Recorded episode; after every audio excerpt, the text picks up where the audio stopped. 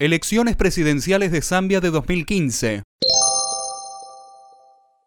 Las elecciones presidenciales se celebraron en Zambia el 20 de enero de 2015 de forma extraordinaria para completar el mandato de Michael Sata, elegido en 2011 tras su muerte el 28 de octubre de 2014.